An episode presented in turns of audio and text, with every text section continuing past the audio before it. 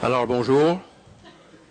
Monsieur Denis Harrison, directeur du CRISE, Monsieur Manuel Castel, conférencier invité, chers collègues, chers participants et chères participantes, très nombreux et très nombreuses évidemment. En tant que doyen de l'École des sciences de la gestion de l'UCAM, il me fait plaisir d'accueillir Monsieur Manuel Castel, professeur et éminent sociologue. Nous sommes très honorés de votre présence parmi nous. M. Castel reçoit chaque année des centaines d'invitations des plus grandes universités partout dans le monde. Ce n'est toutefois pas étonnant qu'il ait accepté la nôtre, puisqu'il se dit amoureux du Québec, comme on a pu le lire récemment dans une entrevue qu'il a accordée au journal Le Devoir. Le SG du CAM est donc fier de s'associer aux crises pour présenter la conférence de M. Castel intitulée Globalisation et identité, les mouvements sociaux.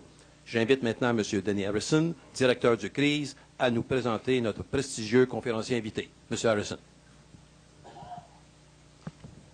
Merci, M. Filiatro. Alors, il me fait immensément plaisir de présenter Manuel Castells, professeur de sociologie à la University of Southern California, ainsi qu'à la Universitat de Huberta de Catalunya à Barcelone. Le professeur est l'invité du Centre de recherche sur les innovations sociales, le CRISE.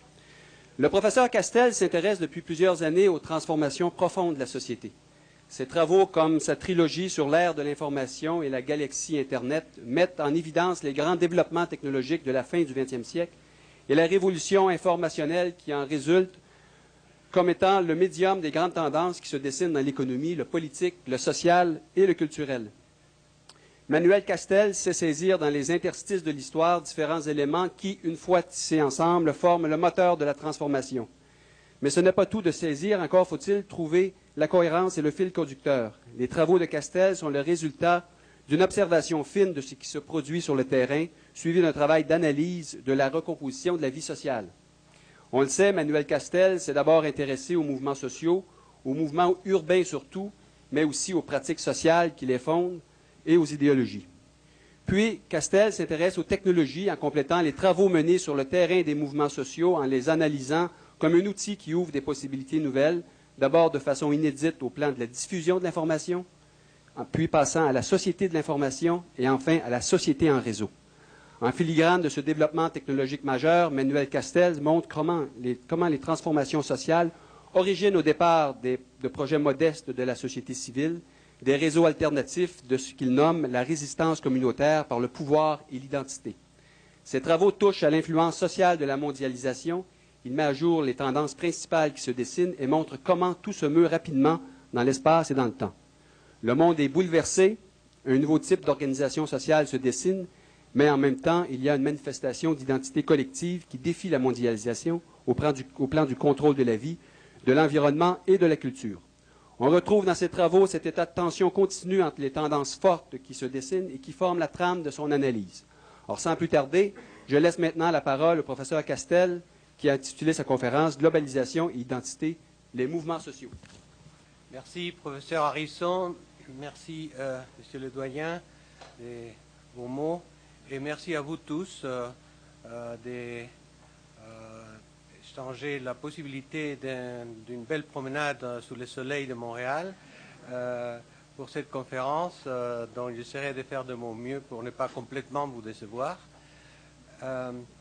Je, voudrais d'abord euh, vous exprimer ma, mon bonheur euh, d'être ici euh, dans cette ville, dans cette nation qui m'a accueilli et, il y a longtemps, un moment tout à fait essentiel de ma vie et qui m'a marqué, m'a marqué pour le reste de ma vie. Heureusement, m'a marqué dans le bon sens. Et aussi, d'une certaine manière, j'ai, je suis lié euh, dans la jeunesse de cette université et dans ma jeunesse. J'ai connu cette université quand j'étais jeune assistant, professeur assistant à l'Université de Montréal et cette université était le Collège Sainte-Marie. Je sais que beaucoup d'entre vous n'étaient pas nés à ce moment-là, mais euh, ça, donne euh, une, indication des de rapports historiques que je garde avec l'institution qui est la vôtre aujourd'hui. Vraiment heureux de voir comment s'est développé euh, dans une grande université euh, des recherches, euh, d'enseignement au plus haut niveau.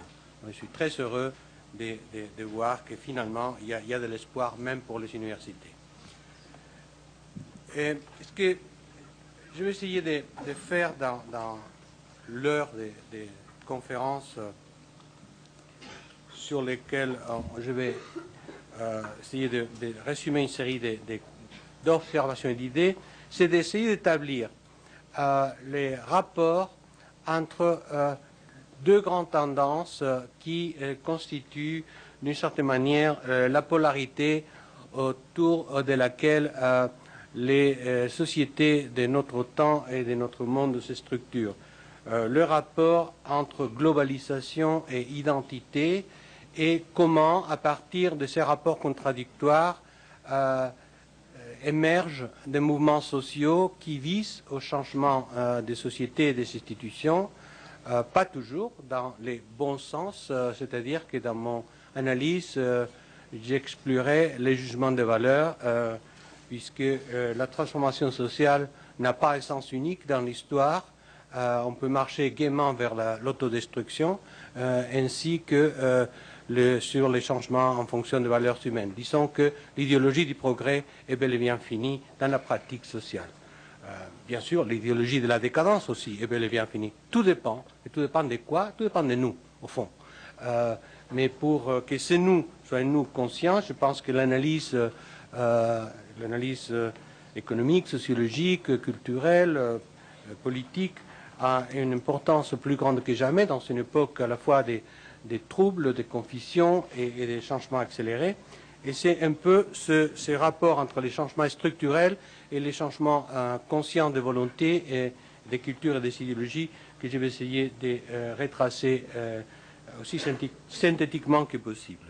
Tout d'abord, vous rappelez donc qu'il y a une transformation multidimensionnelle du monde dans lequel nous vivons depuis au moins deux décennies, mais qui s'accélère. Euh, une transformation qu'on a euh, souvent portée surtout sur l'angle technologique. Il est évident qu'on vit une des plus grandes révolutions euh, technologiques et scientifiques de, l'histoire, non seulement dans les technologies d'information de base électronique, mais aussi dans la révolution biologique qui et encore plus dans la convergence entre les deux révolutions que je considère dans les deux cas d'information. Il y a aussi une transformation des, processus de production, des, processus de gestion, l'émergence de l'entreprise en réseau, l'émergence de, ce que euh, certains appellent une économie du savoir, et aussi euh, la transformation de l'unité des références, aussi bien des pratiques économiques que des pratiques sociales, euh, sous le terme des globalisations. globalisation que j'utilise non pas euh, pour faire un anglicisme, mais parce que ça veut dire, euh, j'essaierai d'expliquer pourquoi, euh, quelque chose de différent de mondialisation, qui est le terme que utilise en français. Mais en même temps qu'il y a eu ces changements technologiques et ces changements économiques et, organisationnels, il y a eu aussi une éclosion de l'importance de l'identité, de l'affirmation de l'identité du culturel euh, dans l'ensemble du monde, dans l'ensemble des sociétés. Et, ça, c'est très important, parce que euh, euh, si, il y a eu toute une idéologie qui est toujours là, qui donc c'est globalisé, c'est la technologie, on est tous le même monde, donc ça, se diffuse, on va être tous dans une même culture, dans une même organisation civique, tous citoyens du monde il faut quand même parler anglais, parce que c'est ce que tout le monde parle, on parle anglais et c'est fini, et on se comprend tous, on s'aime tous, et on achète tous la même chose, et, donc il y a une homogénéisation, et du coup, euh, c'est très positif parce qu'il n'y aura plus de guerre, euh, parce que les gens s'entretueront pas les uns aux autres à cause des, valeurs vieillottes comme la religion, la nation, la culture, la famille, tous ces vieilleries-là, euh, et finalement, on sera tous des bons citoyens et des bons consommateurs. Eh ben non. Euh, mais ce n'est pas ce que je pense, ce n'est pas ce qui se passe. Et, là, c'est ça, je suis pas tellement euh, fidèle à, ma chose française, puisque euh, j'ose regarder le monde. et, d'une certaine manière, regarder le monde, ça veut dire voir que dans la pratique, depuis 12, 15, 20 ans, je ne sais pas, dépend des, pays, à côté du développement des réseaux, de la globalisation, de la technologie, la pratique sociale, la dynamique sociale est fondamentalement euh, marquée euh, de façon différente et de façon contradictoire par l'émergence du, ce que j'appelle le pouvoir de l'identité, la capacité d'agir au nom de ce qu'on est et de ce qui on est. Euh, identité nationale, bien sûr, identité religieuse, identité territoriale, identité ethnique, identité de genre, identité de, de femmes, identité d'hommes, identité construite autour de certaines valeurs et de certaines personnalités. Basé largement sur cette défense de l'identité, mais dépassant l'identité comme source, il y a aussi une éclosion assez extraordinaire dans la dernière décennie des luttes sociales et des mouvements sociaux. Donc euh, cette société qui était supposée être le triomphe de la raison, le triomphe de l'organisation technologique, devient en fait une société encore plus conflictuelle et encore plus euh, euh, contradictoire que, par le passé. Ça ne devrait pas nous étonner puisque, d'une certaine manière, les sociétés humaines sont implicitement toujours marquées par des processus de domination, par des rapports de pouvoir. Et s'il y avait une loi sociale à être affirmée force, avec force sur, la, sur la, base de l'observation empirique le long de l'histoire, euh, c'est celle-ci. Euh, pas de domination sans résistance à la domination. Et donc, il y a toujours des rapports de pouvoir, et ces rapports de pouvoir s'inscrivent dans des dominations institutionnelles, il est tout à fait normal et logique en fonction de l'expérience humaine qu'il y ait aussi des formes de résistance contre cette domination. Mais ces résistances contre la domination prennent bien sûr des tournures, des idéologies et des pratiques différentes suivant les modèles de domination, suivant les formes de domination et aussi suivant les contextes technologiques et organisationnels dans lesquels elles se placent. Euh, serait étonnant qu'il ne soit pas autrement. Euh, le rapport entre euh, ces, deux processus, globalisation et transformation technologique, identité et lutte sociale, débouche aussi, et j'essaierai de, les retracer tout à l'heure, sur une crise radicale des légitimités politiques, des formes de représentation politique. Je, reviendrai là-dessus un peu plus tard. Et euh, aussi, le traitement de cette crise euh, fait qu'il y ait une évolution profonde des formes étatiques, des, formes d'existence de l'État, et en particulier de l'État-nation. Donc, voilà ce que je vais essayer de faire. Je vais essayer de relier tout cela empiriquement et analytiquement. Tout d'abord, commençons par les choses faciles. Euh, définir et, rappeler les, mêmes, les principaux traits de la globalisation en quelques mots. Euh, tout le monde parle de globalisation, c'est une idéologie, mais c'est plus qu'une idéologie, c'est aussi un, processus social et organisationnel euh, qu'on peut définir de la façon suivante. Euh, c'est un, système, la globalisation, un système est, global parce qu'il a la capacité d'agir, de fonctionner comme une unité en temps réel sur une échelle planétaire. Mais euh, avec euh, quelques prévisions. Euh, c'est une unité qui a cette capacité pour des raisons fondamentalement de trois ordres. Quand je dis capacité, d'abord d'ordre technologique les technologies de communication d'information qui organisent la planète permettent cela alors que ce n'était pas possible avant. en ce sens, la globalisation est différente de la mondialisation qui a toujours existé euh, au moins depuis 500 ans, en, tout cas dans l'hémisphère occidental, comme Brodel et Wallerstein euh, nous ont rappelé souvent. Deuxièmement, c'est la capacité organisationnelle, c'est-à-dire des formes d'organisation qui sont capables de fonctionner euh, sur l'ensemble planétaire tout en étant présent dans ce nombre de localités à travers la structure en réseau. Les réseaux, par définition, n'ont pas de frontières, s'étendent, se connectent, se déconnectent. Et troisièmement, aussi la capacité institutionnelle, c'est-à-dire euh, essentiellement la dérégulation, la libéralisation, la privatisation d'activités de toutes sortes qui ont été le fait des États. Donc, d'une certaine manière, les États ont été les globalisateurs. Euh, ce n'est pas le capital qui a globalisé, le capital a globalisé, mais euh, soutenu, appuyé, organisé euh, par l'action étatique consciente pour essayer des raisons euh, qu'on peut discuter si vous voulez, mais l'essentiel actuellement c'est les résultats.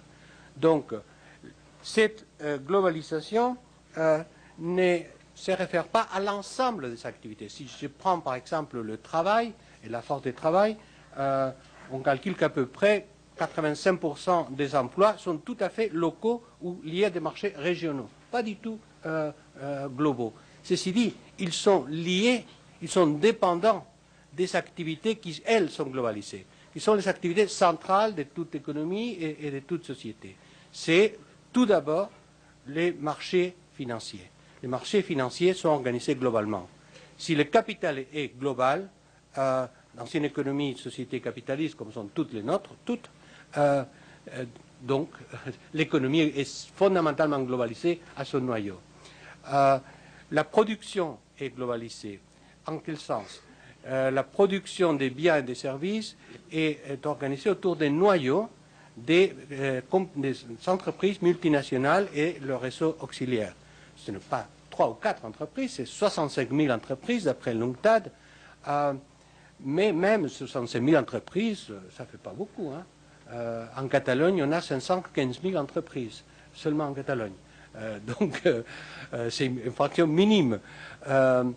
Alors, ces, euh, entreprises euh, emploient pas mal de gens, et pas tellement. Emploient à peu près 235 millions de travailleurs. Ça fait beaucoup aussi, mais il faut les rapporter à 3 milliards euh, qui représentent la force du travail globale. Bien sûr, la plupart encore dans des activités agricoles dans le tiers-monde.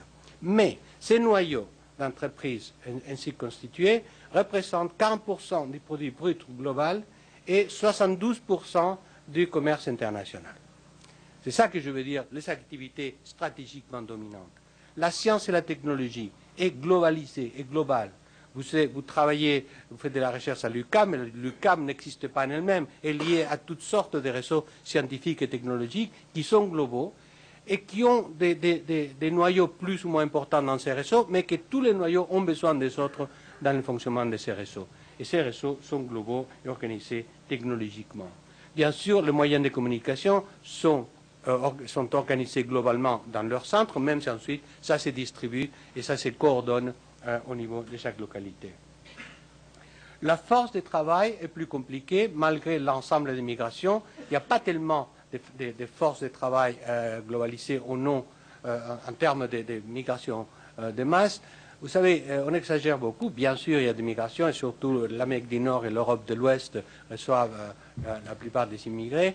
Mais, mais attention, l'ensemble des citoyens du monde qui travaillent en dehors de leur pays, dans l'ensemble du monde à l'heure actuelle, euh, ça ne dépasse pas les 220, les 220 millions, 230 millions d'immigrés dans l'ensemble. Encore une fois, il faut les rapporter à l'ensemble. En Espagne, il y a eu une immigration considérable, mais elle ne dépasse pas toujours 5% euh, de la population, ainsi, euh, de suite. Euh, mais ce qu'il y a, c'est deux choses? D'une part, il y a une partie de la force de travail qui, elle, elle est globalisée. C'est-à-dire les, travailleurs les plus qualifiés, les plus spécialisés dans des domaines d'activité essentiels. Je veux dire, analyse financière, ingénieur électronique, chercheur biologique, euh, joueurs de football, euh, rockstar et tueurs professionnels. Alors là, tout ça.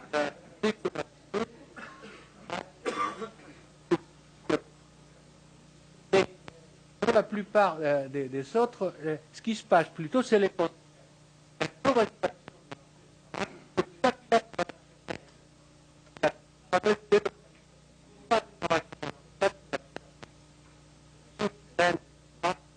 où il y a, on peut parler d'une certaine globalisation du travail, mais sous cette forme-là, plutôt que sous la forme traditionnelle des travailleurs se déplaçant à masse, tout en tenant compte, bien sûr, de, l'importance de l'immigration dans certains pays, surtout en Amérique du Nord et en Europe, et en une partie de l'Europe de l'Ouest. Cette, cette structure globale est une structure qui ne fait pas une boule tout ensemble. C'est une structure de géométrie variable. Tout le monde est globalisé, mais en même temps, tout le monde est localisé. Et le rapport global-local dépend de chaque société, dépend de chaque territoire, de chaque ville. C'est-à-dire, toute économie qui est liée au niveau euh, des marchés financiers dépend pour sa vie et pour son fonctionnement de, ses rapports au marché financier, de ses rapports au transfert technologique, de ses rapports à l'exportation, etc. Mais de toute façon, la plupart de la population des, pays euh, en voie de développement ou en voie de sous-développement, euh, suivant les cas, sont exclus de cette globalisation. Elles subissent les effets, attention, ce n'est pas qu'elles s'habitent dans ce monde différent, elles subissent les effets, mais ne sont pas inclus dans le processus. Donc, euh, c'est un processus qui opère par inclusion-exclusion au lieu d'être nord-sud ou est-ouest. Ce n'est pas des grands paquets de pays. Il y a des exclus euh, dans le soi-disant nord, euh, des exclus qui sont totalement en dehors de ce système globalisé, technologique, etc. etc. L'exemple le plus frappant pour moi, c'est Silicon Valley. Silicon Valley, tout le monde connaît Palo Alto.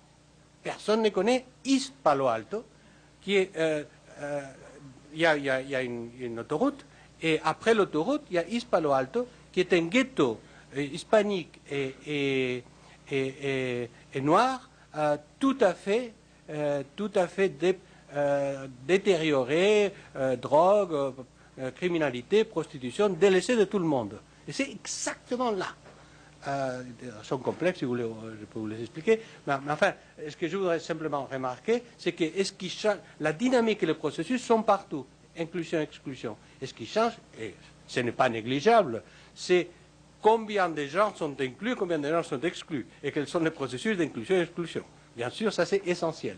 Mais plus que ça, les frontières sont mouvantes, sont constamment mouvantes. Euh, il y a dix ans, tout le monde disait, l'Inde, euh, l'ensemble de l'Inde, c'est la pauvreté plus la bureaucratie étatique et l'entreprise d'État. Aujourd'hui, waouh, l'Inde prend tous nos jobs, euh, toute l'Inde, il y a 500 millions d'ingénieurs d'informatique, etc. Non, quand même. Mais ce qui est vrai, c'est qu'il y a des noyaux en Inde qui sont tout à fait dynamiques développés certainement technologiquement et commencent à, avoir un- une, classe moyenne élevée à des, niveaux de vie très élevés. Euh, bon, c'est- encore une minorité, c'est une petite minorité de 150 millions d'habitants, mais enfin, euh, c'est une minorité en Inde. Mais ce n'est pas une minorité pour des gens qui cherchent des marchés, qui cherchent de la force de travail, euh, qui intègrent l'économie globale. Donc, c'est non seulement économie, mais disons d'une certaine manière plus compliquée, communication globale, technologie globale, etc., fonctionne sous ce double registre. Les réseaux de ces systèmes euh, regardent, explorent la planète constamment, intégrant ce qui vaut et rejetant ce qui ne vaut pas. Ce qui vaut et ce qui ne vaut pas du point de vue de quoi? Du point de vue des programmes qui sont euh, programmés dans les réseaux, des valeurs, des objectifs. Les réseaux, ce n'est pas leur faute. On les programme pour faire un truc, ils le font de façon très efficace.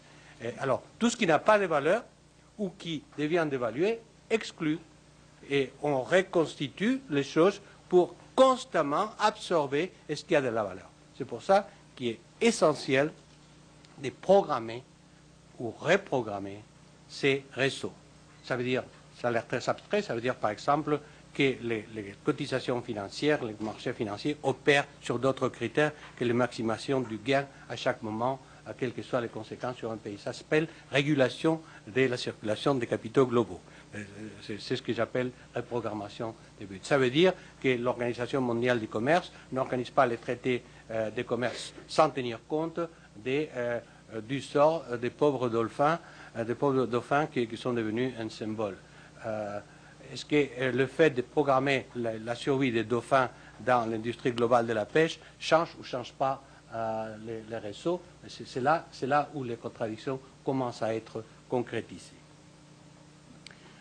Donc, dans cette globalisation qui, a, une énorme force, précisément à, partir de cette dynamique, et qui est euh, capable de fonctionner de, cette façon parce que la base technologique le permet. Parce qu'on peut constamment reconfigurer ces réseaux, on peut constamment coordonner les actions dans ces réseaux et décentraliser l'exécution par des technologies d'information, des communications, des transports de toutes sortes qui vraiment unifient la planète, encore une fois, unifient sélectivement la planète et en fonction des buts programmés dans ces réseaux.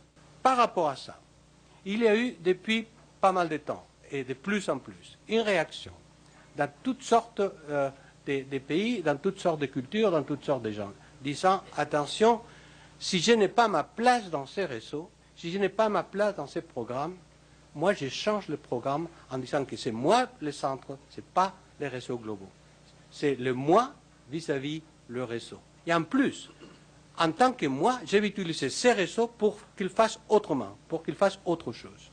Et c'est donc l'idée que les valeurs qui sont défendues dans cette globalisation ne sont pas les valeurs que moi ou ceux qui sont comme moi euh, épousons, et donc on va partir de nos valeurs, on va d'abord les affirmer. Et donc, au lieu d'avoir observé empiriquement dans le monde une unification culturelle, cette unification, c'est simplement une couche superficielle dans la plupart des sociétés, mais ce qui est surgi des sociétés, c'est une résistance, d'abord résistance culturelle autour des identités des différentes sortes. Alors permettez-moi maintenant de faire euh, un petit peu des théories. Euh, J'aime pas beaucoup ça, donc je, ne ferai que l'indispensable euh, pour pouvoir ensuite rentrer dans, l'analyse euh, plus liée au, monde réel, mais, pour passer par là. Je pense que euh, pour analyser le développement des euh, réactions et mouvements et, et, projets identitaires, il faut un peu éclaircir de quoi on parle quand on parle d'identité. L'identité, essentiellement, c'est la source de sens pour les gens. Euh, pour, pour, ce que font les gens. Plus, plus précisément, c'est les processus de construction du sens sur la base d'un attribut culturel ou d'un ensemble relié d'attributs culturels auxquels on donne priorité sur d'autres sources de sens.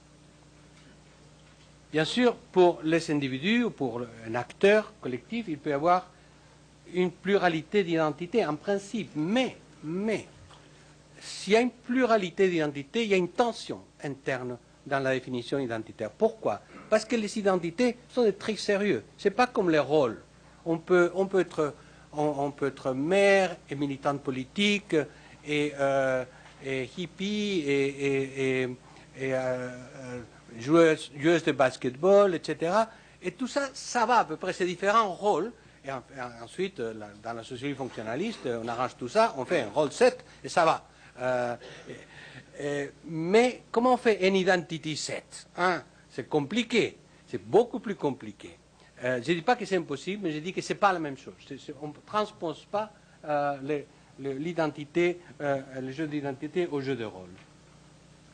Les identités euh, l'essentiel, c'est que les rôles sont définis par les institutions de la société. C'est la société qui définit les rôles. Et alors on joue différents rôles. Alors que les identités sont la source de sens pour les individus eux-mêmes. C'est eux qui définissent euh, leur sens et donc ils sont construites autour du processus d'individuation et d'émergence du sens. Et c'est tout à fait différent. Sens.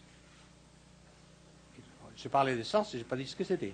Euh, sens, c'est l'identification symbolique pour et par un acteur social du propos de son action. C'est-à-dire, je fais ça, je fais ça pourquoi? Ça a du sens, ça n'a pas de sens. Il ne faut pas se poser trop vite cette question parce que la réponse peut être compliquée. Alors, les identités sont construites. Bien sûr qu'elles sont construites. Elles ne pleuvent pas du ciel, elles ne se mergent pas de, la forêt euh, au printemps. Euh, mais comment elles sont construites? De quelle façon elles sont construites? Des, un, des, livres qui a fait le plus de mal dans l'analyse de l'identité, et ce n'est pas la faute du livre, qui est, qui est un très très bon livre, c'est celui de Benedict Anderson euh, sur Imagine Communities, communautés euh, imaginé ou imaginaire. On peut traduire, traduire euh, les deux. Benedict c'est un très bon anthropologue et il a écrit un excellent livre qui a eu un très mauvais titre. Euh, les communautés imaginées. Alors, les gens ne lisent pas les livres. Très peu de gens ont lu le livre, euh, sur l'ensemble des gens qui les citent, je veux dire, en proportion des gens qui les citent, mais tout le monde part des communautés imaginées. euh, alors, ne sont pas imaginés. Ils ne sont pas imaginaires. C'est des communautés culturellement construites. Je ne comprends pas comment on peut imaginer quelque chose d'autre qui ne soit pas culturellement construit, partout, euh, par définition. Tout ce qu'on dit, on parle, on fait, on sent, est culturellement construit. La question, la vraie question, c'est comment on les construit? Avec quels matériaux de construction? Qui les construit? Pourquoi et pour qui les construit? C'est là qu'il faut rentrer, c'est dans les processus de construction euh, matérielle de l'identité. Et c'est là euh, où il y a des identités purement construites, purement arbitraires, euh, d'une certaine manière, qui, sont fortes parce qu'ils sont un, un, racinement psychologique chez l'acteur, mais la plupart, là parlant empiriquement, la plupart des, identités que, j'ai observées sont des identités qui sont construites, mais avec les matériaux de l'histoire, de la géographie, de l'expérience. Il y a une matérialité de la construction. Il y a une matérialité de la construction. Quand on dit euh, il y a une identité catalane, bon, c'est une identité qui a une longue histoire, euh, qui a une longue histoire de lutte, de résistance. Il y a une langue, euh, il y a une bourgeoisie, il y a un prolétariat qui n'était pas tellement catalan et qui est devenu catalan. Il y a des tas de trucs. Il y a des, tas de trucs. Et ça ne veut pas dire que par essence, être catalan, c'est quelque chose avec lequel on est à jamais et on arrive, euh, on n'est que catalan. Mais ça veut dire que c'est matériel historiquement construit et produit qui est d'une certaine revitalisé dans l'histoire ou qui, au contraire, est perdu d'une certaine manière. Il y a des cas où des identités historiques peuvent être exterminées, euh, bien sûr. Le plus grand exemple en Europe, c'est bien sûr la France. Euh, la Révolution française a été extraordinairement efficace dans la liquidation massive d'identités. Euh, la Révolution française d'abord, et ensuite une machine bien plus puissante que c'est l'école de Jules Ferry de la Troisième République. C'est là où on a passé à la moulinette tout le monde pour faire des bons petits Français. Euh, et, euh, mais dans d'autres cas, ça, ça, a raté. Ça a raté, par exemple, en Finlande. Les Suédois ont tout fait pour qu'il n'y ait pas d'identité finlandaise. Notamment, ils sont interdits aux, Finlandais d'apprendre à lire et à écrire.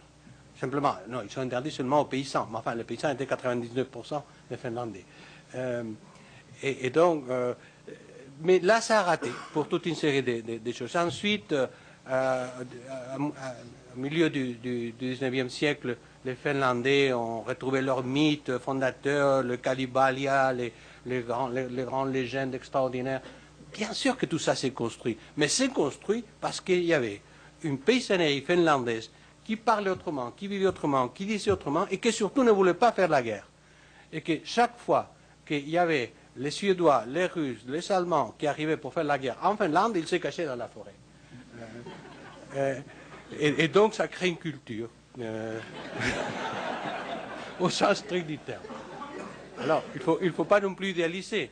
Les Finlandais ne faisaient pas la guerre, mais quand on les a obligés, ils l'ont fait. Et en plus, ils sont entretués entre eux-mêmes, en 1918, dans une atroce guerre civile qui a duré deux mois et a liquidé 1,5% de la population en deux mois. Donc, il euh, n'y a, personne qui soit tellement bien dans, dans, cette histoire.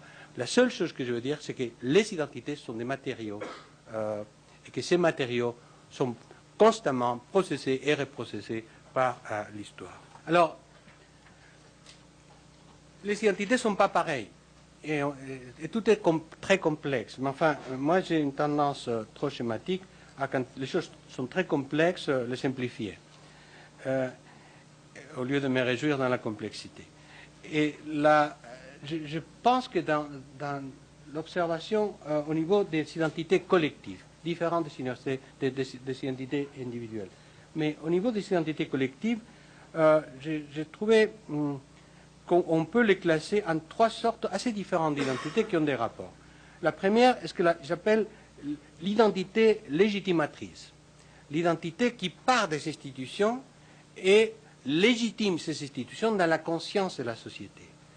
Euh, là, par exemple, c'est certaines identités nationales, euh, ou en tout cas une certaine partie de ces identités nationales, qui ont pu être produites de cette façon-là. Ça, c'est ce que Gellner ou, ou, Hobsbawm pensent que c'est toujours l'identité nationale. Le problème, c'est que ce n'est pas toujours comme ça.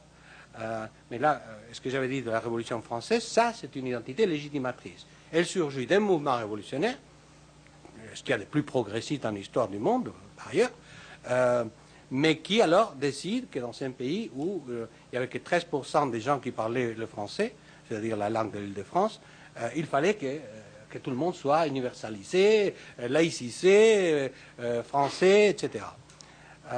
Bon, ça c'est une identité légitimatrice. Il y en a, beaucoup comme ça. Euh, une, deuxième sorte, c'est l'identité résistance. L'identité résistance, elle est euh, générée par les acteurs qui sont dans une position dominée, dévaluée et stigmatisée par les institutions dominantes. Euh, dans d'autres termes, pour qu'on se comprenne, on ne parle pas toi. Hein. On ne parle pas catalan, on ne parle pas toi.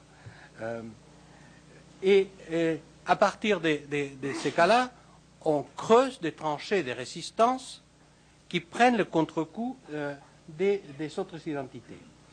Et ça, c'est la base de ce que euh, beaucoup d'auteurs ont, appelé les, politiques identitaires. Kaloun, par exemple, a développé beaucoup ces analyses. et là, il y a, des des identités de toutes sortes, des identités ethniques, des identités euh, régionales, des identités euh, nationales. Euh, c'est là où il y a toute la problématique des, des, nations appelées des nations sans État, comme la Catalogne, le Québec, l'Écosse ou le Kurdistan. Là, c'est des identités qui, qui, on me dit que je n'existe pas en tant que tel, je vais exister en tant que tel. C'est la construction de l'identité comme forme de résistance sociale. mais ensuite, il y a une troisième forme d'identité, que ce que j'appelle les identités projets, qui sont euh, les identités dans lesquelles les acteurs sociaux partent de, leur identité sur la base des, matériaux culturels avec lesquels ils travaillent, tels qu'ils sont définis par la société, mais essayent d'une part d'affirmer cette identité, mais de la développer dans un projet qui donne du nouveau sens, non pas seulement à eux-mêmes, mais à l'ensemble de la société. Exemple, le mouvement féministe.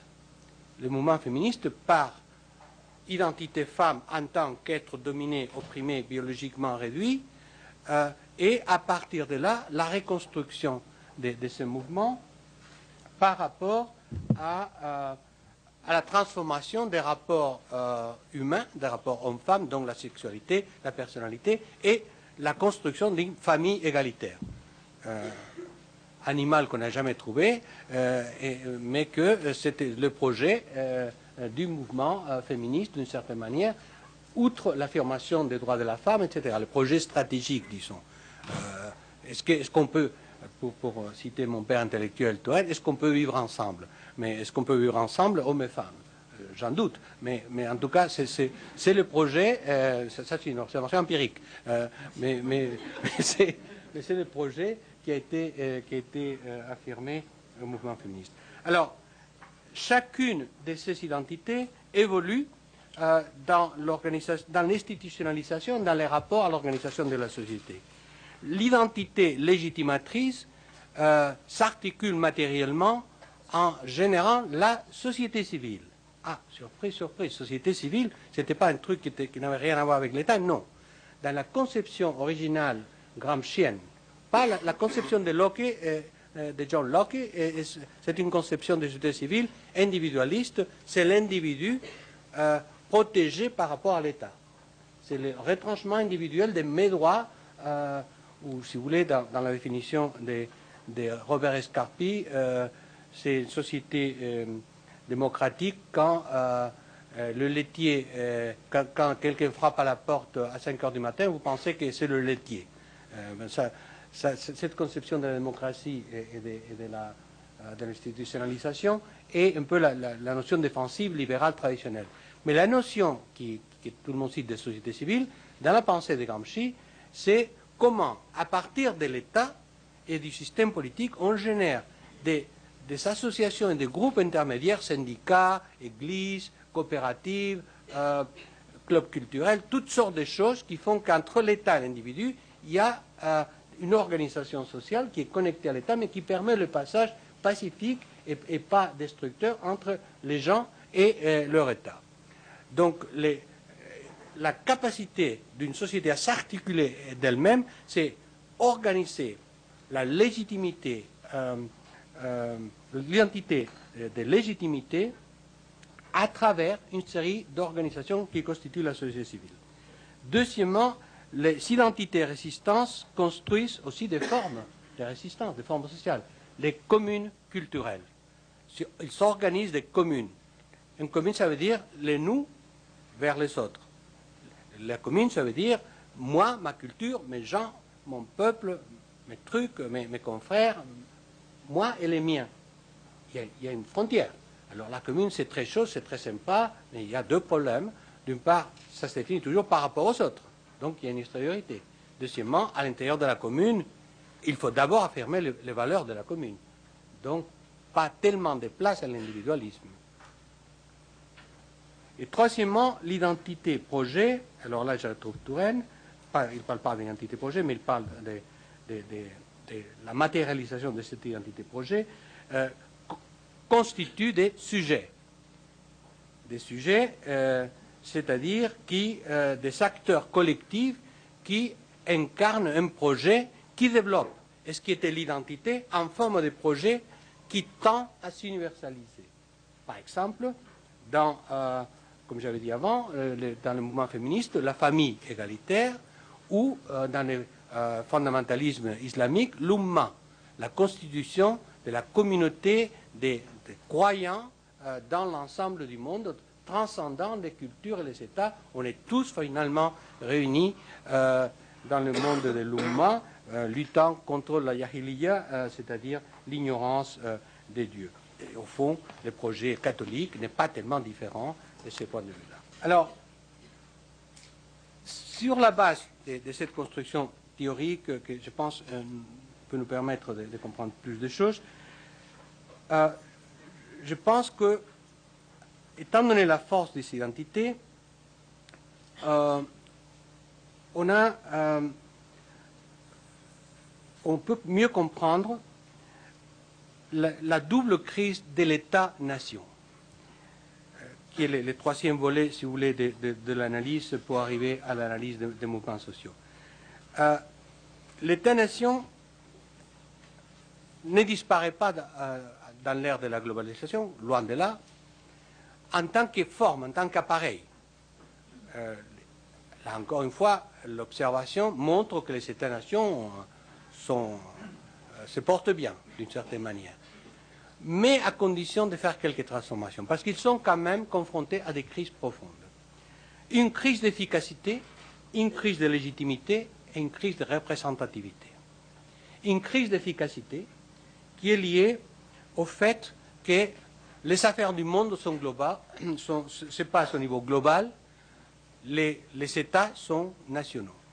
Et là, ça ne marche pas. Il y a un décalage entre ce qu'on doit gérer et les instruments de gestion dont on dispose. Alors, ils ne disparaissent pas, mais ils sont un problème. Ils, sont, beaucoup moins efficaces qu'ils l'étaient au moment où ils pouvaient contrôler leur territoire une crise de légitimité liée entre autres choses, à la crise du système de représentation politique dominé par la politique médiatique, par la politique des images, par la politique des symboles, euh, qui euh, ne se correspond plus à la dynamique institutionnelle propre. On a une crise de légitimité extraordinaire dans le monde. Euh, je, parlais ce matin téléphone euh, rapport final d'une commission où je suis avec Mme Enrique Cardoso. On fait un rapport à Kofi Annan pour la, réforme des États-Unis, euh, la réforme des, Nations Unies pour que ce soit plus les États-Unis, la réforme des Nations Unies pour que ce ne soit plus les États-Unis.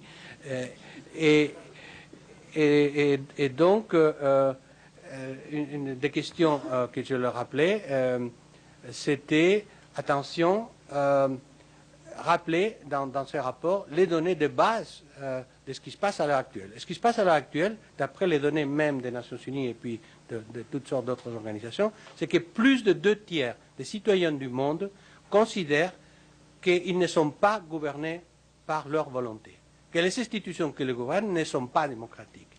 Et ça, c'est vrai pour l'Europe, ça, c'est vrai pour les États-Unis, c'est vrai partout dans le monde. Alors, en Scandinavie, ça va un peu mieux, il n'y a que 50%. Euh, mais en général, c'est euh, une crise de légitimité profonde.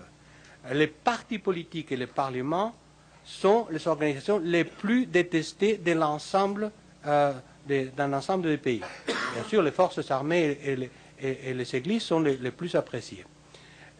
Mais plus encore, la, la profession des politiciens, euh, dans toutes les échelles des prestiges occupationnels dans l'ensemble du monde, vient en dernier lieu. La dernière.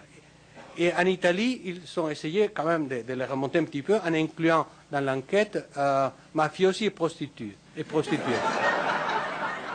Et non, c'est encore, elles sont encore derrière les mafiosi et les prostituées. Et, quand les gens, on leur a demandé pourquoi, au moins ils disent ce qu'ils font. Euh, alors personnellement, ça a l'air drôle, mais moi je ne me réjouis pas du tout de l'histoire parce que euh, je pense que c'est dramatique. C'est tout à fait dramatique. D'abord, c'est injuste pour la plupart des politiciens, mais surtout c'est dramatique parce que c'est ce qu'on a. Enfin, vraiment, les partis politiques, la démocratie politique telle qu'elle est, c'est ce qu'on a. Mais euh, il faut partir de ce qui se passe dans le monde. C'est une crise absolue de, légitimité euh, sur euh, le- le- les partis politiques. Mais il y a aussi une crise de représentativité.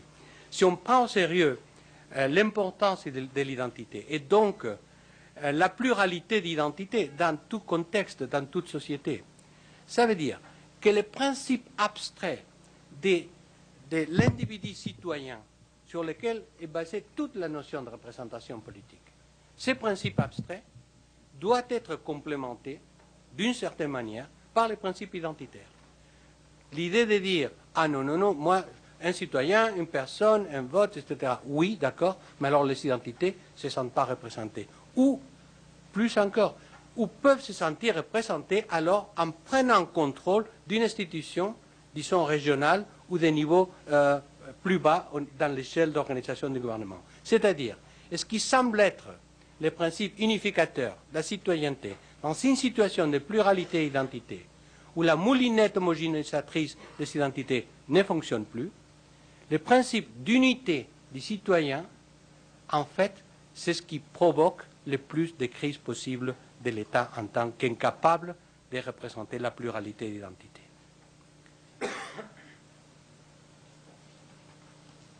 Alors, mais ça, les États, dans l'ensemble du monde, euh, ou en tout cas dans beaucoup de, de pays, ne restent pas euh, immobilisés devant cette crise euh, triple. Ils réagissent, les États réagissent, et ils se réforment. Ils se constituent, ils se constituent en euh, nouvelle forme étatique. De quelle façon? Au niveau des États-nations, ils se- ils s'organisent en confédération d'États. Euh, dans les cas le plus clair, parce que c'est formel, c'est institutionnalisé, c'est constitutionnalisé, c'est l'Union européenne. L'Union européenne, c'est une confédération d'États qui ne disparaissent pas. Le pouvoir de l'Union européenne reste dans euh, les mains des, des États-nations, euh, qui se réunissent tous les trois mois au plus haut niveau et prennent des décisions ensemble, euh, dans un processus de négociation constante. Mais euh, je ne vous sais pas, dans d'autres régions du monde et aussi en Amérique du Nord, il y a d'autres formes plus souples, plus légères, mais qui aussi fonctionnent. D'une certaine manière, le traité de l'Amérique du Nord est, un, est un pas vers une intégration institutionnelle de ce qui est déjà largement une intégration des formes d'action sur d'autres plans. Mais l'intégration n'est jamais totale, pas en Europe, pas ailleurs. Mais c'est une forme de co-souveraineté qui s'est établie, qui est ensuite doublée d'une appartenance croissante à toutes sortes d'organisations internationales, à toutes sortes de, traités internationaux, des Nations Unies, euh, des Fonds monétaires internationaux, euh, des- des accords sur l'environnement, ci et ça. Donc les États, en fait, ne fonctionnent plus comme États souverains, mais fonctionnent dans un réseau de souveraineté partagée sur l'ensemble des, dimensions, avec une géométrie variable de, ce partage des pouvoirs. Mais en même temps, il y a eu aussi une réaction des, États-nations pour décentraliser des, compétences et des pouvoirs, pour tenir compte de la pluralité d'identités sous la forme de les réduire à des territoires, à des identités régionales. Et donc, il y a eu, euh, depuis dix ans, dans, l'ensemble du monde, ces mouvements vers le bas de décentralisation, des, régionalisations, euh, ce qu'on appelle régionalisation, et aussi de donner une importance croissante aux gouvernements locaux. C'est-à-dire lâcher du lest, euh, partager des, des, compétences de représentation, y compris tout le mouvement vers des acteurs euh, des nouveaux types qui prennent en charge des compétences qui, étaient traditionnellement des, États, euh, c'est-à-dire les organisations, les, ONG, euh, que j'appelle organisations néo-gouvernementales, parce que la plupart sont subventionnées ou patronnées par un niveau d'État quelconque, et qui sont en fait une décentralisation extrême de l'État. Donc, d'une certaine manière, quand on prend une analyse empirique de comment ça se passe un processus de décision politique, décision, représentation, négociation, ça se passe au niveau de ce que j'appelle, et je l'ai trouvé comme ça, je ne suis pas parti du, concept et arrivé à la réalité, un État réseau. Et la pratique de gestion politique à l'heure actuelle se fait dans un réseau d'échanges, négociations, domination, alliances, etc., entre les États-nations, les alliances d'États-nations, les confédérations formelles ou informelles de ces États, les gouvernements régionaux, les gouvernements locaux, les ONG, et tout ça, ça va ensemble. C'est vraiment une pagaille, mais c'est la pagaille dans laquelle on vit. Euh, et toutes sortes d'essayer de constitutionnaliser tout ça euh, très largement, mais ça ne va pas. Vous voyez, la seule chose que je n'ai pas mentionnée, c'est la seule chose que tous les grands intellectuels rêvent en ce moment. Un gouvernement mondial. Je ne l'ai pas mentionné parce que je ne l'ai pas vu. Et moi, ce que, je ne vois pas, euh, dans cinq ans plus tard, euh, c'est absent de, mon champ d'analyse et, votre génération euh, l'étudiera. mais l'idée d'un gouvernement mondial, un petit problème, je veux dire, mes, collègues très chers, Beck, Habermas, etc., un, un, petit problème, c'est que personne n'en veut, sauf quelques intellectuels éclairés. Euh, mais les gens en particulier ne veulent surtout pas. Euh, même en Europe, l'Union européenne est une institution non démocratique. En quel sens? Les gens, s'ils savaient plus choisir, ils auraient dit non dans la plupart des pays européens. Les Allemands n'auraient jamais lâché leur, marque, leur, chère Deutschmark. L'Union européenne, pour laquelle je suis personnellement d'accord et, soutiens, etc., est faite d'en vers les bas, pas le contraire. Et les gens, quand on voit les, enquêtes sur l'identité européenne, prestige de la Commission européenne, c'est absolument minime. On a, fait un séminaire à Barcelone récemment avec tous les grands messieurs de ces questions. Et d'habitude, comme, j'ai fait d'habitude, au lieu de faire des grands discours, j'ai présenté les données sur ce que pensent les gens d'être européens. Et, c'est plutôt démoralisant pour les bons européens comme moi-même. Euh, et, et, surtout pourquoi? Parce que déjà, ils avaient un problème de représentation au niveau de l'État-nation. Déjà, a un problème considérable entre ma vie et ce qui fait le gouvernement national. Et alors, en plus de ça, on met l'Europe. Alors là, on ne comprend plus rien. On ne sait, plus euh, qui prend les décisions à mon nom. Et, donc, les gens considèrent que la complexité croissante de ce monde, euh, d'une certaine manière, euh, leur enlève la capacité de contrôle. alors, dans ces conditions-là, il y a il y a des euh, réactions, il y a des mouvements, il y a des transformations.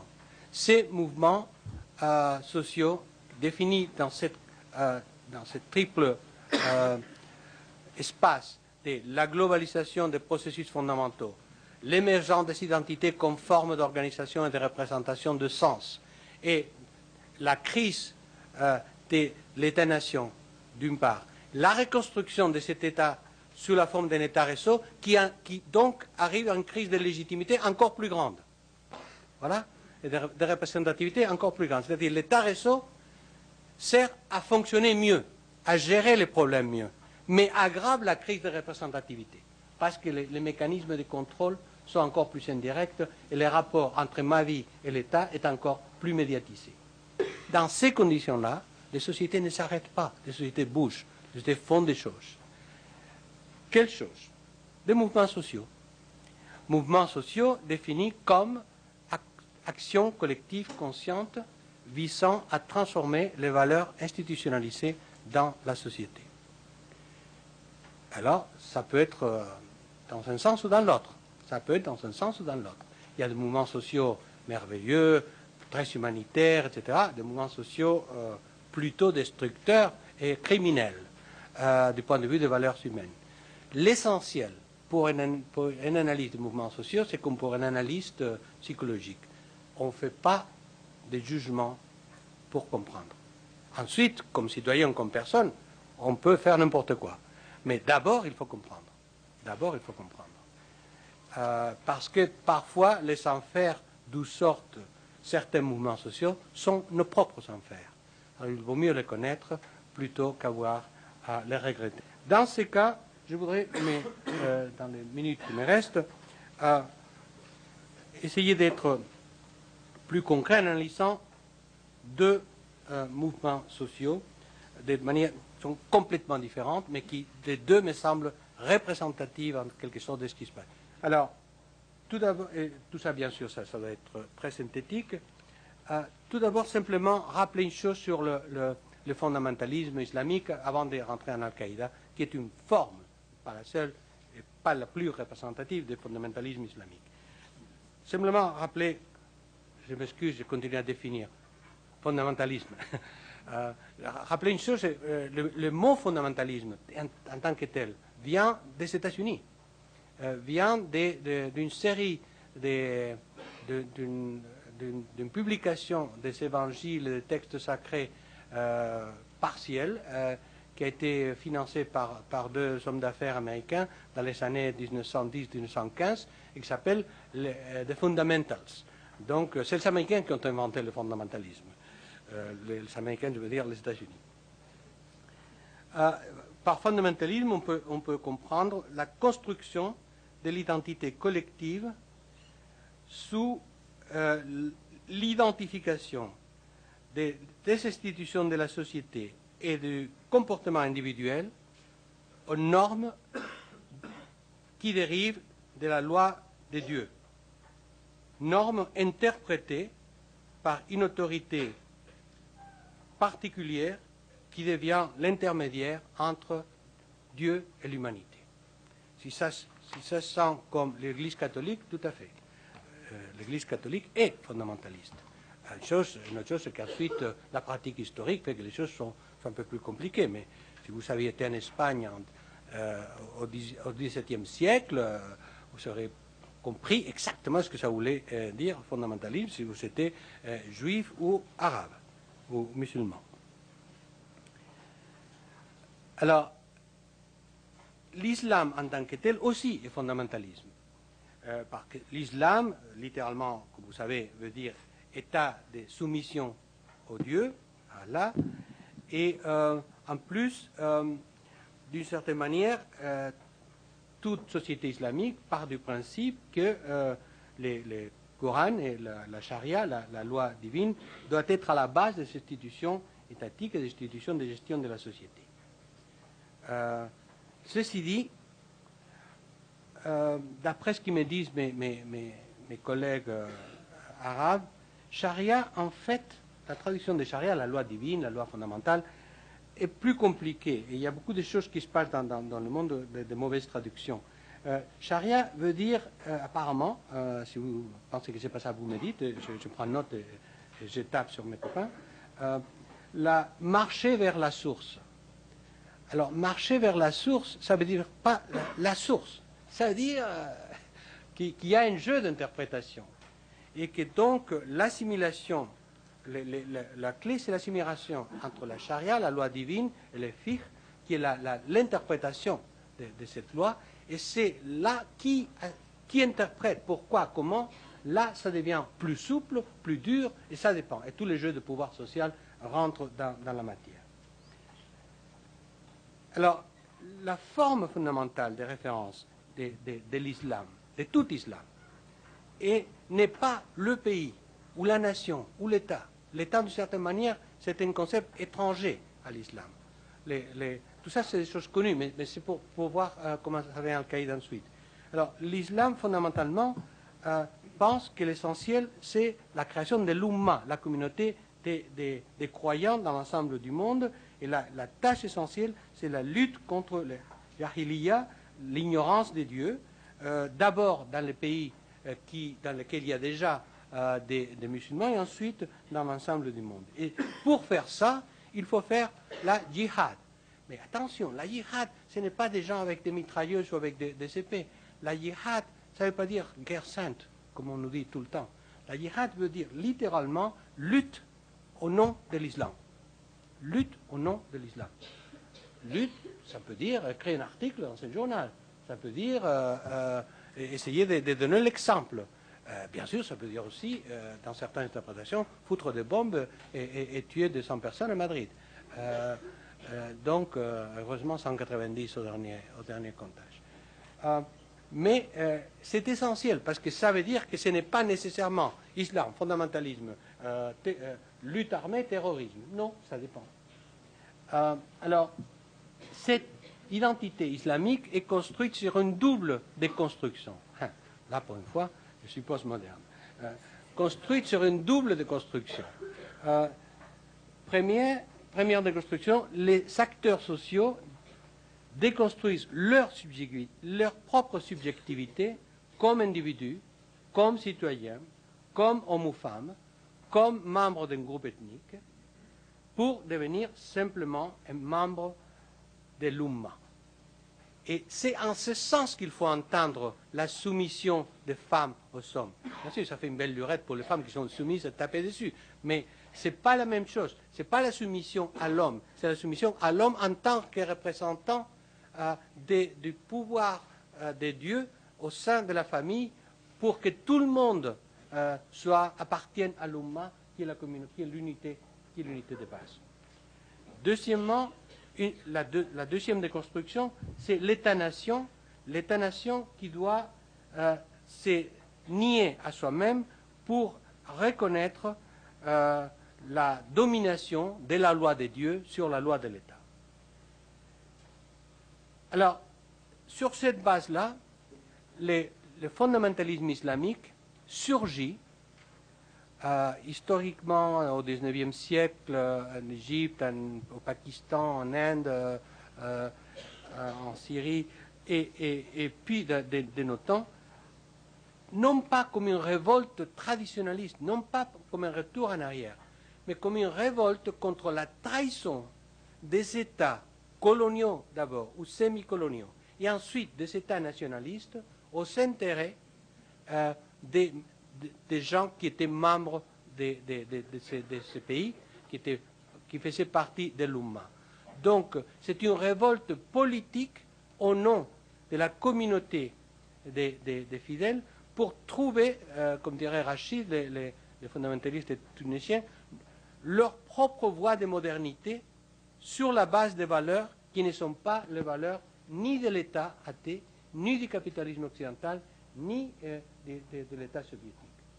Donc, c'est un mouvement, non pas pour revenir en arrière, mais pour dépasser euh, les institutions actuelles sur la base d'identités autonomes définies en dehors de l'État, en dehors de la globalisation et en dehors du capital. Ce fondamentalisme a été euh, nourri de la crise provoquée dans la plupart des pays euh, musulmans par une, adaptation, euh, par une incorporation ratée à la globalisation capitaliste euh, d'un certain, point de vue, mais ce n'est pas une réaction économique.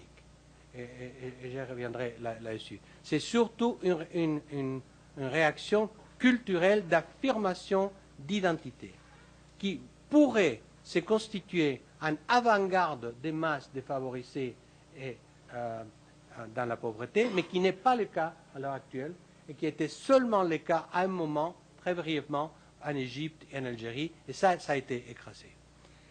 euh, le fondamentalisme se constitue aussi comme un élément euh, des réponses à la manipulation de la démocratie par les institutions euh, en place, soutenues par les gouvernements occidentaux, qui n'ont pas reconnu de triomphe fondamentaliste, comme par exemple en Algérie en 1992. Donc, euh, d'abord, regardez comme la Turquie a un gouvernement d'origine fondamentaliste qui est en train d'essayer de négocier une intégration de notre. De, la radicalisation de ce, fondamentalisme sort, euh, surgit un mouvement comme Al-Qaïda. Vous connaissez suffisamment des choses euh, à travers la journaux sur Al-Qaïda, donc j'ai fait une étude là-dessus pendant euh, les deux dernières années. Je ne ferai qu'accentuer un moment les traits qui me semblent importants pour en, comprendre la, la, dynamique des mouvements sociaux. D'abord, sur l'origine, simplement quelque chose. Les mouvements sociaux ne surgissent pas généralement euh, en dehors d'un contexte. Et, le contexte d'Al-Qaïda, ça a été le contexte de l'affrontement géopolitique entre les deux blocs. D'une certaine manière, c'est euh, la conséquence, la conséquence Al-Qaïda en tant que telle, pas le, fondamentalisme islamique, ça a été la conséquence, la dernière bataille des deux, entre les deux blocs qui a eu sa propre dynamique. Comme tout le monde sait, Al-Qaïda s'est formé dans les camps euh, d'Afghanistan, euh, financés, organisés par les services secrets pakistanais, euh, Saoud, saoudis, euh, arabes et, de, la, CIA qui ont organisé ces, camps. Et c'est là qu'Al-Qaïda est né et ensuite a dépassé les, objectifs qui leur étaient assignés. Les quelles sont les valeurs? Le mouvement social, c'est venu toujours par des valeurs. Quelles sont les valeurs euh, d'Al-Qaïda? Sont, sont, très simples. C'est la Oumma et la Sharia. En ce sens, c'est strictement islamisme, fondamentalisme. Mais il y a quelque chose de spécifique. Je dirais, euh, euh, c'est la Oumma, mais avec un, accent encore plus fort. Rappelez-vous que, que c'est des gens qui sont des salafistes, donc une branche du wahhabisme. Bin Laden et compagnie, je veux dire, sont des salafistes les salafistes ont toujours accentué le caractère multiethnique, multinational, multiterritorial de l'islam, plus que les wahhabistes, qui, est devenu une religion d'État. Euh, mais euh, c'est aussi, il y a une spécificité.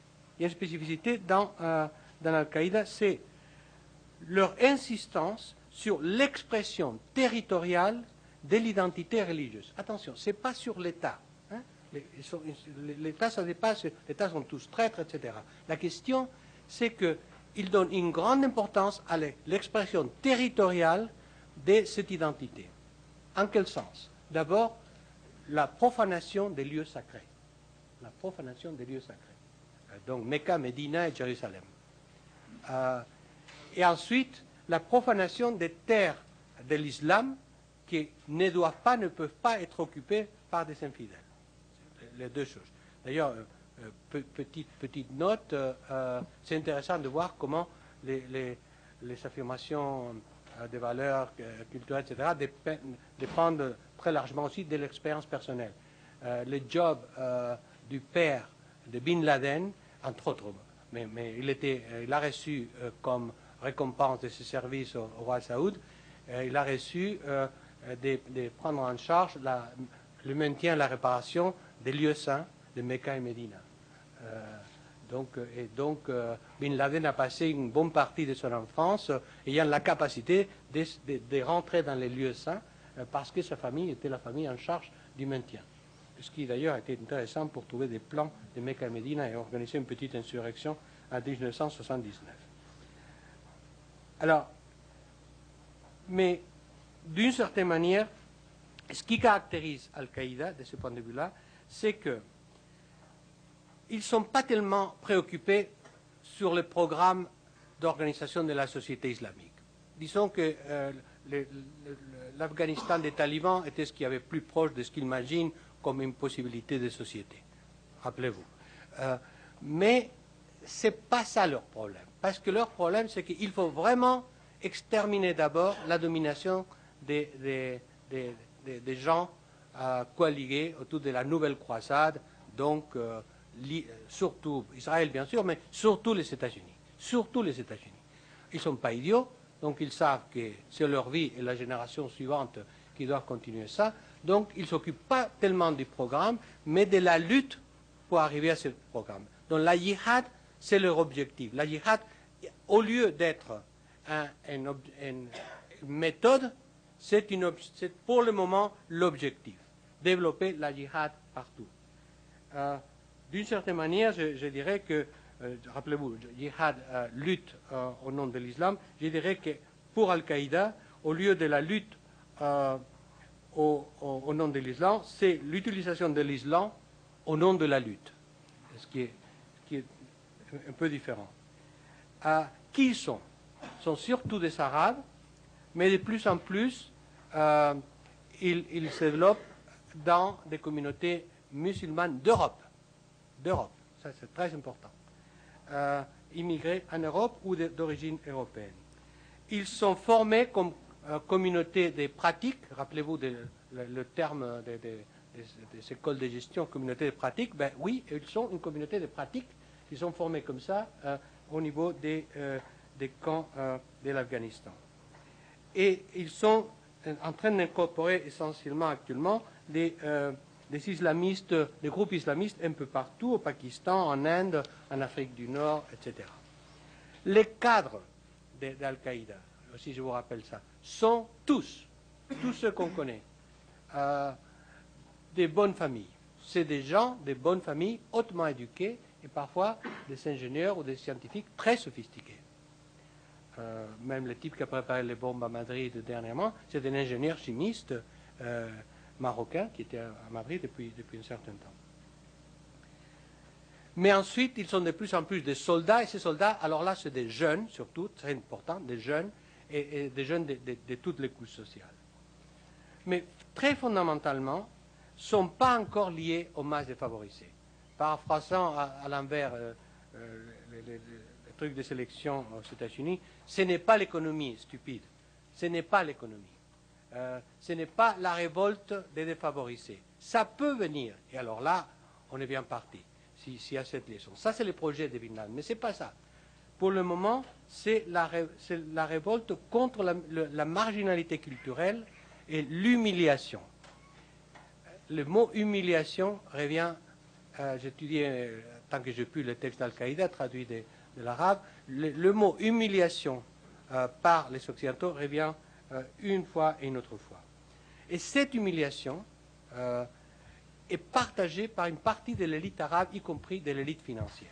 Et là, il y a toute l'histoire assez extraordinaire de la connexion entre les réseaux financiers de l'Arabe saoudite et Al-Qaïda à travers les, connexions des familles Bin Mahfouz, euh, le, financier de, l'Arabie saoudite, et Bin Laden, les, industriels de la construction de l'Arabie saoudite, tout ça arrivant finalement pour une série de, de détours vers les réseaux Al-Qaïda. Élément essentiel de l'organisation d'Al-Qaïda, c'est, comme on sait, les réseaux. Je m'excuse, mais c'est comme ça. Ce n'est pas moi qui l'ai inventé, c'est Al-Qaïda qui l'a inventé. Euh, les réseaux, c'est-à-dire, euh, d'abord, c'est l'organisation en termes de réseaux décentralisés, mais surtout, pas les réseaux comme on pense, qu'il y a un centre et ensuite on voit des gens et tout ça, ça fonctionne en réseau. Non. C'est des réseaux créés du bas vers le haut. C'est des mouvements et des groupes islamistes dans le monde qui deviennent Al-Qaïda, plutôt qu'Al-Qaïda en organisant. C'est une croissance organique du bas vers le haut. Et qu'ensuite, dans la mesure, surtout au début, quand Al-Qaïda était plus centralisé, plus contrôlé par Bin Laden, que maintenant, euh, ne peut pas faire grand-chose. Euh, ensuite, il y a des noyaux centraux qui organisent le financement et l'assistance technique des, groupes de base. Mais les groupes de base s'organisent de même et connectent ensuite. Donc, c'est un réseau organisé autour d'un vague mythe de lutte générale, et c'est pour ça que le rapport médiatique est essentiel. Le martyr n'est pas une histoire d'Al-Qaïda. Attention. le, martyr, c'est Al-Qaïda est beaucoup plus instrumental, beaucoup plus sécularisé, d'une certaine manière. Être martyr, bien sûr, ils sont tout à fait prêts, ils sont prêts à, ce que soit martyr tout le monde, y compris les gens qui ne veulent pas être martyrs. Mais, euh, mais ce n'est pas leur truc. À Madrid, par exemple, ils n'ont pas eu de martyr. Parce que euh, les téléphones portables sont plus efficaces. Euh, mais donc, c'est une question tactique. Il faut être martyr, bien sûr. On peut ne pas l'être, mieux parce qu'on est en disposition de, faire Donc, toute la théorisation très à la française actuellement sur le, martyr comme culture fondamentale dans cet aspect Non. Al-Qaïda est beaucoup plus laïcisé de ce point de vue-là. Des arts, euh, ils, ils sont vraiment euh, une structure globale, comme on sait. Et alors, ensuite, la tactique est très fondamentale. La tactique, elle est double. La terreur, mais la terreur, ça veut dire arriver à ce que tout le monde ait tellement peur, tout le temps, partout, que finalement, pour le moment, euh, il demanderait euh, que les gens s'en aillent euh, des, lieux sains, etc., etc. Il ne pense même pas, ça, il négocie pas, il négocie pas. Mais l'idée, c'est de, produire une telle sensation de peur que c'est ça, c'est-à-dire faire que toutes nos sociétés se transforment. Parce que vivre dans la peur et dans la sécurité fait tout à fait impensable le reste. Et d'autre part, euh, leur idée, c'est l'impact sur les masses musulmanes du monde. Leur truc, c'est, euh, ça relie tout à fait à la tradition anarchiste française, espagnole et russe de l'action exemplaire. L'action exemplaire. Le 11 septembre a été une action exemplaire. Regardez, cet empire tellement puissant, on peut le foutre en l'air. Et donc, vous pouvez vous insurger partout. Bien sûr, euh, politique médiatique, politique théâtrique, euh, politique technologique, mais pas sur Internet. Ça, c'est des mythes. Al-Qaïda n'est pas sur Internet. Ils, savent très bien que si ils sont sur, Internet, Internet est surveillé. Donc, euh, ils utilisent toutes sortes de choses, y compris parfois le, courriel, mais, ce n'est pas un, un truc fondamental. Le truc fondamental, c'est au contraire le système global des transports aériens. Donc, d'une certaine manière, sont hyper modernes, hyper modernes, et ce n'est pas pour revenir en arrière, mais pour construire une autre société sur les ruines de cette civilisation. Et donc, les États ont euh, énormément de difficultés à les prendre en compte. Laissez-moi euh, dire euh, deux choses en résumé avant de, conclure et voir si, si on a un temps pour discuter. J'ai aussi pensé, et, je suis toujours un peu le flot de, de ma communication, j'ai pensé faire une analyse euh, que, faite aussi euh, sur les, les- les mouvements anti-globalisation. Laissez-moi simplement dire une chose.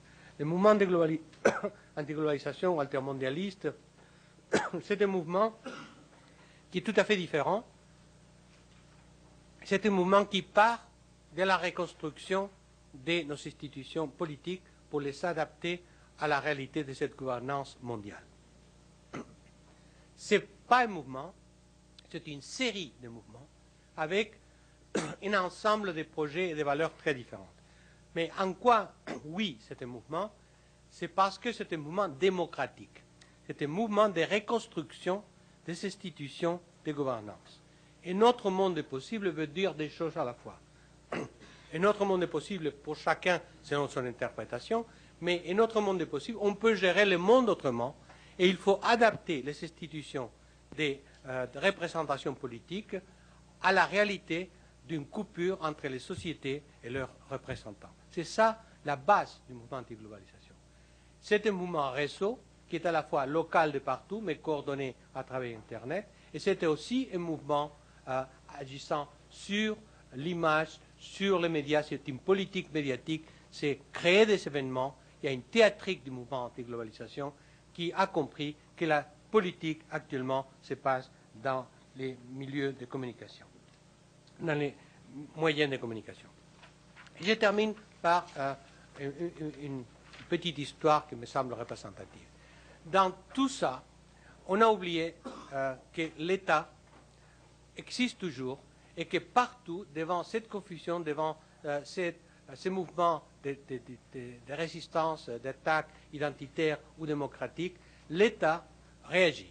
Il y a un retour de l'État dans l'ensemble euh, du monde. Euh, comme j'ai écrit, oui, on est dans ce monde multilatéral, interdépendant, globalisé, où il n'y a plus d'État souverain, mais Bush ne le sait pas. Et, comme Bush ne le sait pas, qu'est-ce qui se passe quand un État, le, plus puissant État au monde, décide de faire autre chose?